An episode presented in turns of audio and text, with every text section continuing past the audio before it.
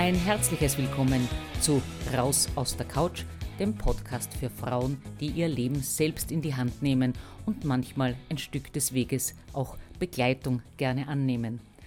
Das heutige Gespräch führe ich mit Frau Doktorin Ingeborg Rauchberger, die in aller Welt Verhandlungen geführt hat und jetzt ihr Wissen, ihre Erfahrungen als Trainerin und Unternehmensberaterin, als Coach, Verhandlungscoach, Keynote Speaker und Vortragende zum Besten gibt, mehrere Bücher bereits verfasst hat und eine allseits begehrte und beliebte Vortragende ist, weil sie es immer wieder schafft, mit etwas Augenzwinkern wunde Punkte anzusprechen und es auch dorthin zu führen, dass man etwas Positives für sich mitnimmt.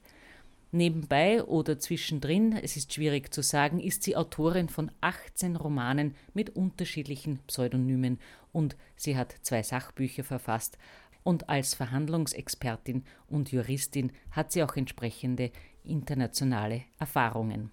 Frau Doktorin Ingeborg Rauchberger, ist es für Frauen schwierig, Verhandlungen zu führen? Ich glaube nicht, dass Verhandlungen eine Geschlechtsfrage sind. Äh, manche Menschen tun sich schwer, Verhandlungen zu führen. Da gibt es Männer und Frauen und manche Menschen tun sich leicht. Also ich habe in meinem Leben grottenschlechte Verhandler erlebt, männlich wie weiblich, und äh, wirklich gute. Eine Frage liegt mir ganz besonders am Herzen. Es heißt immer wieder, dass Frauen nicht bereit sind, Verantwortung zu übernehmen oder dass es ihnen zu viel ist. Wie sehen Sie das? Also ich finde diese Frage schon äh, absurd, weil gerade wir Frauen übernehmen ja extrem viel Verantwortung in unserem Leben. Die meisten von uns die Hauptverantwortung für die Familie, zum Glück ändert sich da etwas, hoffe ich. Die meisten von uns die Hauptverantwortung im Haushalt, mit den alten Eltern, mit sonstigen äh, im Privatleben verbundenen Pflichten und dazu haben wir die Verantwortung im Beruf. Also zu sagen, wir Frauen tun uns schwer Verantwortung zu übernehmen, äh, weiß ich nicht einmal, was ich darauf antworten soll. Ich höre das sehr oft von Frauen, die sagen, das ist mir zu viel, diese Verantwortung möchte ich nicht übernehmen. Da glaube ich einfach, dass der Grund darin liegt, dass wir einfach eh schon so viel haben. Wir Frauen haben so viel um die Ohren, dass wir uns auch noch überlegen, haben wir überhaupt Zeit, die Kraft, die Lust, noch etwas zu übernehmen? Und das kann dann sein, dass halt Männer andere Prioritäten setzen und sich dafür im Privatleben freispielen, um Verantwortung im Beruf zu übernehmen. Und wenn wir schon von Verantwortung sprechen, dann hat es natürlich mit Verdienst zu tun. Verantwortung und Verdienst hängen ja natürlich zusammen. Wie sieht das aus Ihrer Sicht aus? So, weil wenn wir schauen, das Pflegepersonal, hohe Verantwortung, geringer Verdienst. Dann kann ich mir vorstellen, dass gewisse Aufsichtsratsposten, vor allem bei mm, von guten Geschäftsführern geführten Unternehmen, die Verantwortung überschaubar ist, der Verdienst durchaus gut. Das heißt, äh, auch da direkt den Link zu ziehen, geringe Verantwortung, geringer Verdienst, ist falsch. Wir wissen, dass Frauen in vielen Bereichen weniger Geld verdienen. Wie soll ich denn nun ein Gehalt verhandeln? Eine Gehaltsverhandlung beginnt am ersten Arbeitstag. Das übersehen viele. Viele meinen, eine Gehaltsverhandlung beginnt beim Gespräch über Geld. Aber wenn ich nicht schon am ersten, ab dem ersten Arbeitstag dafür sorge, dass ich erstens gute Arbeit mache, ich glaube, da sind wir uns einig, wenn ich keine Leistung erbringe, brauche ich auch nicht mehr verlangen. Und das Zweite ist, ich muss ab dem ersten Arbeitstag schauen, dass die Zuständigen, die für Geld Verantwortlichen auch wissen, dass ich gute Arbeit leiste und das mir auch zurechnen, den Erfolg.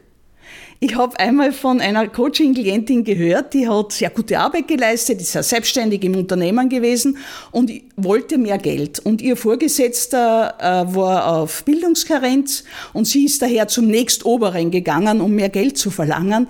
Und der hat gesagt, wer sind denn Sie? Und da denke ich mir, da gibt's nicht mehr Geld, wenn mein Vorgesetzter nicht weiß, wer ich bin, geschweige denn nicht weiß, was ich geleistet habe. Und das ist halt, wir Frauen nicht alle. Es gibt ja nicht uns Frauen. Gott sei Dank sind ja alle Männer verschieden und alle Frauen auch. Aber viele Frauen denken sich, es ist wichtig, dass ich gute Arbeit leiste, und da haben sie vollkommen recht, und vergessen völlig, das auch zu kommunizieren.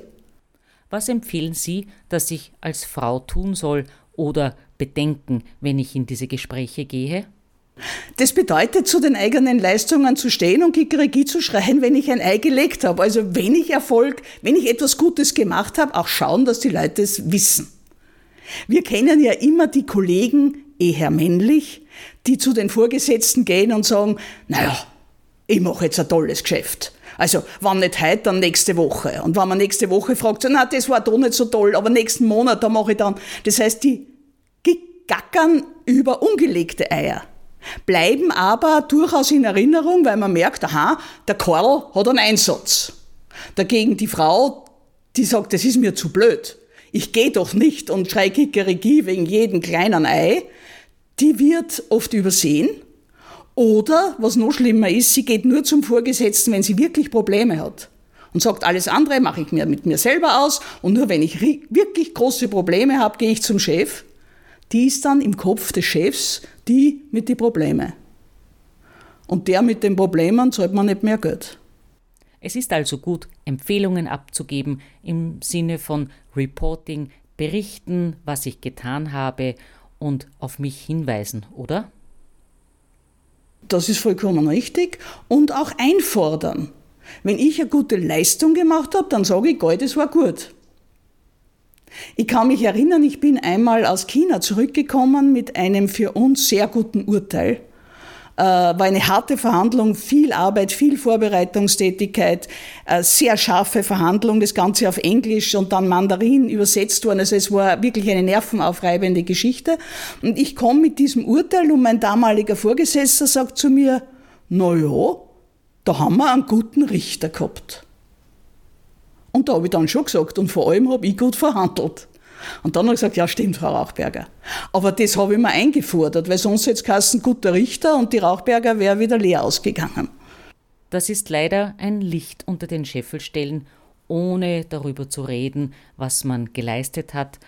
Das hat auch seine Folgen, nicht wahr? Das kann man so sagen. Weil es entweder bescheiden, diese Bescheidenheit ist eine Zier, ist ja doch ein alter Stammbuch, Stammbuchvers, der uns Mädchen heute noch in die Stammbücher geschrieben wird, Burschen nicht, was ja auch schon sehr interessant ist. Äh, oder es muss gar nicht Bescheidenheit sein, sondern dieses, es ist mir zu blöd. Ich kenne viele Frauen, die bei vielen Dingen, die Männer machen, sagen, das ist mir zu blöd. Nur das sind halt gewisse Spielregeln. Und wenn wir mehr Geld haben wollen in der großteils Männer dominierten Welt, dann müssen wir die Spielregeln mitspielen und dann ist es uns nicht so blöd. Und es hat nichts mit Angeben zu tun, darf ich das auch sagen, weil es immer wieder heißt, ja, ich will doch nicht angeben, also ekelhaft dieses Angeben, aber von dem reden wir doch nicht. Wir reden davon, zu unseren Leistungen zu stehen. Angeben heißt uns selbst zu überhöhen, heißt über irgendetwas Regie zu schreiben, das es nicht wert wäre. Aber wenn es wert ist, dann ist es nicht angeben, dann ist es, sollte es eine Selbstverständlichkeit sein. Leider ist es manchmal so, dass tüchtige Frauen, die Anerkennung bekommen, auch ein höheres Gehalt haben, die dann als Streberin hingestellt werden oder die so ein bisschen an den Rand gedrängt werden. Es ist leider auch immer wieder zu spüren, dass es ein feiner Grat ist, was Männern erlaubt ist, ist Frauen oft gar nicht so zuträglich in ihrer beruflichen Entwicklung und oft heißt es, sich da durchzutänzeln. Ich glaube, wir denken da auch viel zu viel. Wir denken viel zu viel, was könnte die andere denken. Nur denken ist ja gar nicht so weit verbreitet. Und darum, also bitte, wenn ich gut bin, dann, dann, dann habe ich kein Problem damit, dass ich gut bin und hätte ein großes Problem damit, wenn ich schlecht bezahlt werde. Das wäre das Problem. Aber deswegen muss ich ja nicht ungut sein. Ich wäre immer wieder gefragt, ob ich als Frau männlicher sein muss als, als, als Mann. Und das ist ja auch blöd, weil immerhin sind wir Originale als Frau, man als Kopie nie besser wie, wie das Original. Also dazu zu stehen, was man kann und das Geld dafür verlangen, ist ja nicht unsympathisch. Ich finde, das ist äh, berechtigt. Und was auch noch von Frauen oft übersehen wird, wenn ich mich einsetze für meine Belange, dann wissen die Vorgesetzten, dass ich mich einsetzen kann. Und der Umkehrschluss wird oft gezogen, na, die setzt sie ja nicht einmal für sich selber ein, wie wird sie sich dann fürs Unternehmen einsetzen? Und dann ist es natürlich gemein. Dann bin ich zwar bescheiden und vielleicht lieb und habe das Gefühl, die anderen mögen mich, wobei das nicht einmal gesichert ist und verdienen tue ich nichts. Gibt es nun einen Zeitpunkt für Gehaltsverhandlungen Und soll ich mir dafür einen Termin ausmachen? Ich würde mir einen Termin, aus, Termin ausmachen, ist eine sehr gute Sache. Man redet nicht über, zwischen Tür und Angel über Geld. Ich würde sofort gehen, wenn ich mehr Verantwortung übernommen habe, etwas Großes geleistet habe, jemanden, der der Firma einen Nutzen, wie auch immer dieser Nutzen ausschaut, gegeben hat, dann würde ich marschieren. Und wenn es heißt, na ja, aber die, jetzt ist gerade die Marktlage schlecht, dann würde ich sagen, okay, das verstehe ich, ich komme in einem halben Jahr. Aber dann machen wir uns schon aus, dass ich in einem halben Jahr wieder komme, damit ich dann auch keine Scheu habe, es zu tun. Sie meinen also einen Termin einfordern und dranbleiben? Ich darf sagen, dranbleiben ist immer eine gute Idee. Außer man kommt zu einer Ansicht, äh, dass äh, es Nachteile hätte, aber das ist ja beim Geld nicht. Ich will äh, mehr Geld und auch da ist etwas eher weiblich, dass man sagt, wegen die paar Euro, tu immer so eine Verhandlung nicht an. Es hat oft das Wort Verhandlung so einen äh, gefährlichen Touch. Und das passt ja zu Ihrer Frage vom Anfang, ob sich Frauen bei Verhandlungen schwerer tun. Dann nennen wir es halt einfach nicht Verhandlung. Sagen wir, wir fragen um mehr Geld. Und fragen werden wir ja dürfen. Also das ist ja dann schon bei Weitem weniger gefährlich. Und das Zweite ist, es sind nicht ein paar Euro, die wir kriegen. Ein paar Euro jedes Jahr mehr oder alle zwei Jahre mehr ergibt bis zu unserer Pensionierung ein ganz massives Geldpaket. Und wir bitte denken nicht nur an uns jetzt, sondern auch an uns in unserem Mittelalter, nenne ich das gern. Das heißt also zwischen Pensionierung und Altsein haben wir ja heutzutage ungefähr 20 bis 30 Jahre. Weil früher ist man in Pension gegangen, nach zwei Jahren ist man gestorben. Das war für das Sozialsystem, glaube ich, ganz befreiend, für uns ein bisschen kontraproduktiv. Jetzt ist es so, wenn wir mit 60, 65 in Pension gehen, dann haben wir noch 20, 30 Jahre. Und da wollen wir was erleben. Und da brauchen wir Geld. Das heißt, alles, was wir jetzt mehr kriegen, können wir entweder sowieso jetzt brauchen, wenn wir unser Leben aufbauen, oder wir haben es dann, wenn wir äh, unser Geld brauchen können und die Pension dadurch natürlich auch höher wird. Frauen haben es vor allem jetzt in den Corona-bedingten veränderten Arbeitswelten schon wesentlich schwieriger gehabt, weil sie einfach auch mehr zu schaukeln und zu organisieren hatten. Manche haben auch ihren Job verloren oder bangen darum.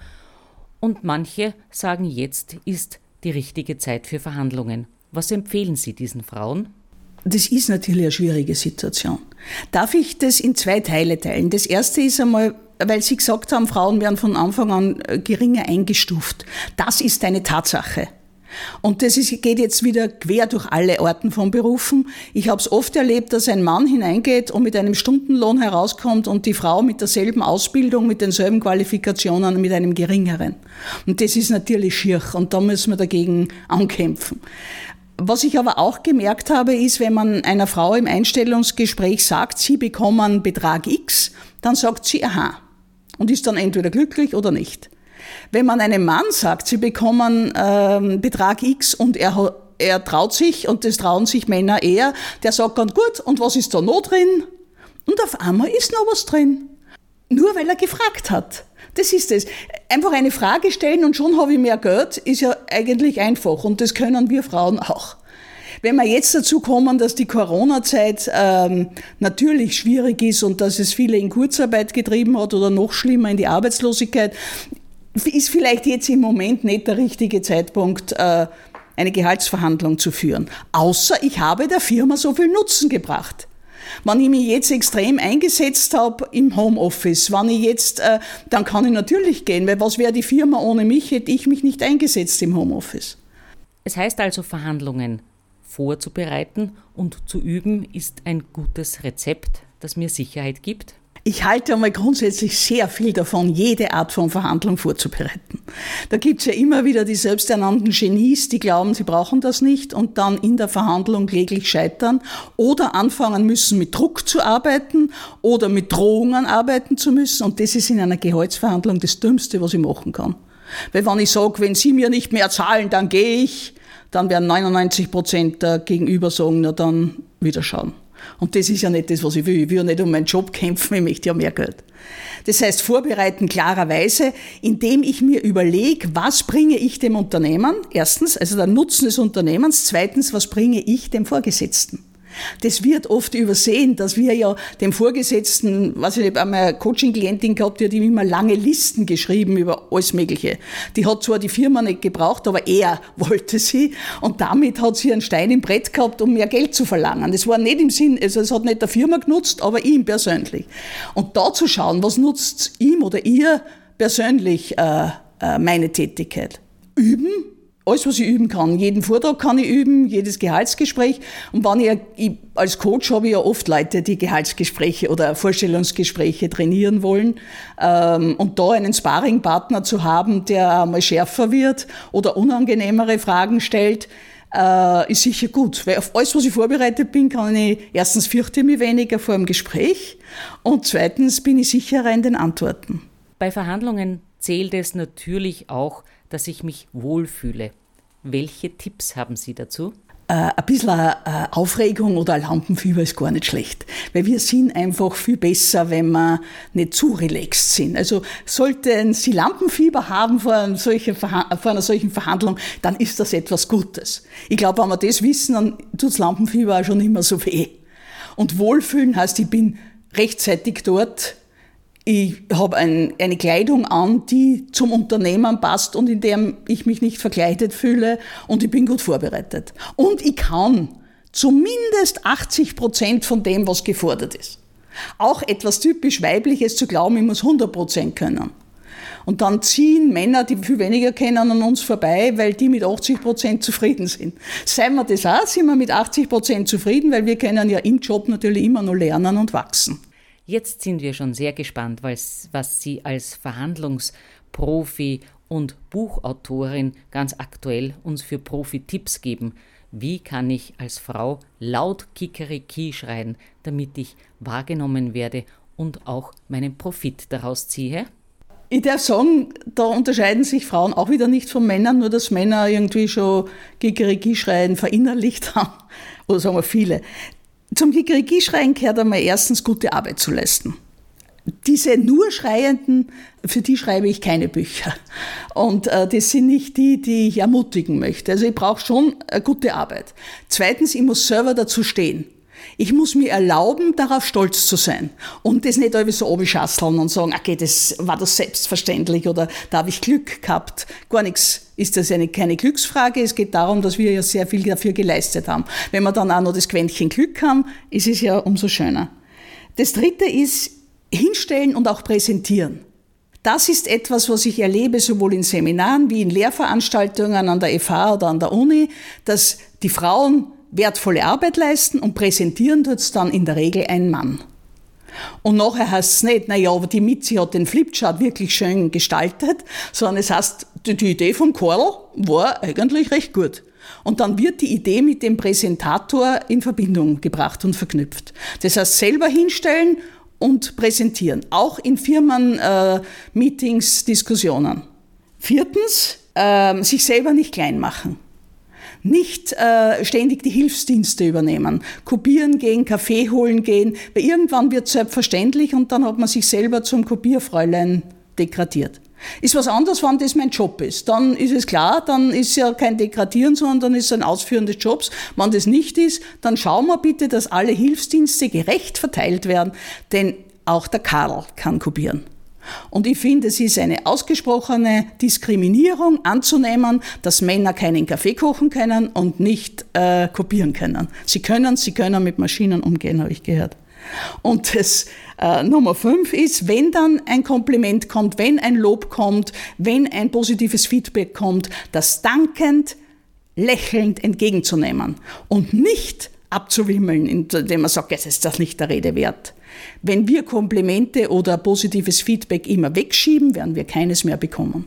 Sie haben uns viele Einblicke gegeben. Das neue Buch ist ja ein sehr gut angenommenes Werk und ich kenne viele Frauen, die darauf schwören und es als ihre derzeitige Berufsbibel sehen. Eine herzliche Gratulation zu diesem interessanten Buch.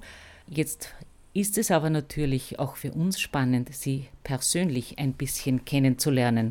Und dazu gibt es den Wordrap.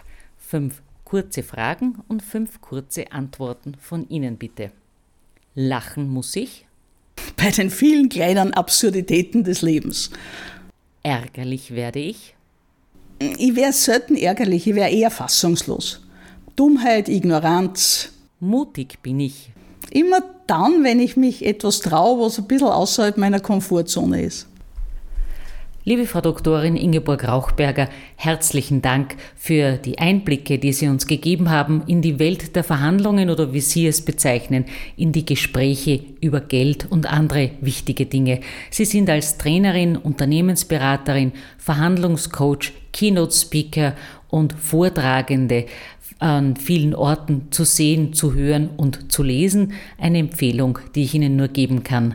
Und raus aus der Couch heißt es, wenn es um Geld geht und wichtige Dinge, die sich in Ihrem beruflichen Leben zum Besseren verändern sollen. Informationen zu diesem Podcast finden Sie auf der Homepage www.medienfrau.at in diesem Podcast selbst und natürlich auch alle Buchtipps zu den Werken von Ingeborg Rauchberger. Es bleibt mir nur noch ein kraftvolles Frauenleben zu wünschen.